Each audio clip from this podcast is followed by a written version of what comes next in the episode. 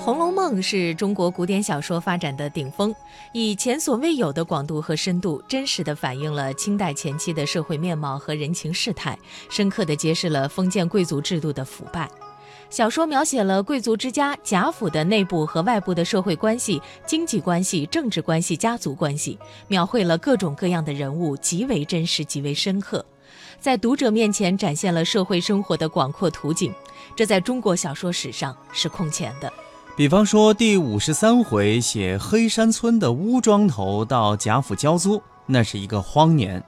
乌庄头送来米一千担，柴炭三万三千斤，干虾两百斤，熊掌二十对，鹿蛇牛蛇各五十条，海参五十斤，鸡鸭鹅六百只，各种猪一百只，各种羊八十只，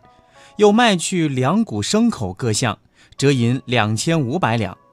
吴庄头一面磕头，一面哀诉年成不好，而贾府主人贾珍却大为不满，皱眉道：“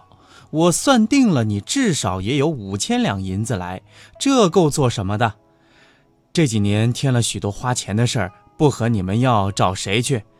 这段描写非常真实的反映了封建贵族和佃户之间的经济关系。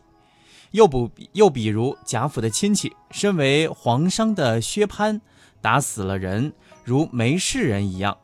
自谓花上几个钱没有不了的；又如贪酷成性的贾雨村，为了结交豪门，想夺取石呆子手中的扇子，就害得他家破人亡；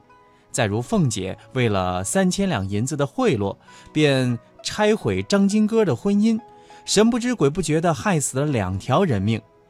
小说中这许许多多的描写，都极深刻地揭示了当时社会的种种黑暗现象，揭示出在充满诗书翰墨之乡的贵族家庭里，隐藏着无数的罪恶。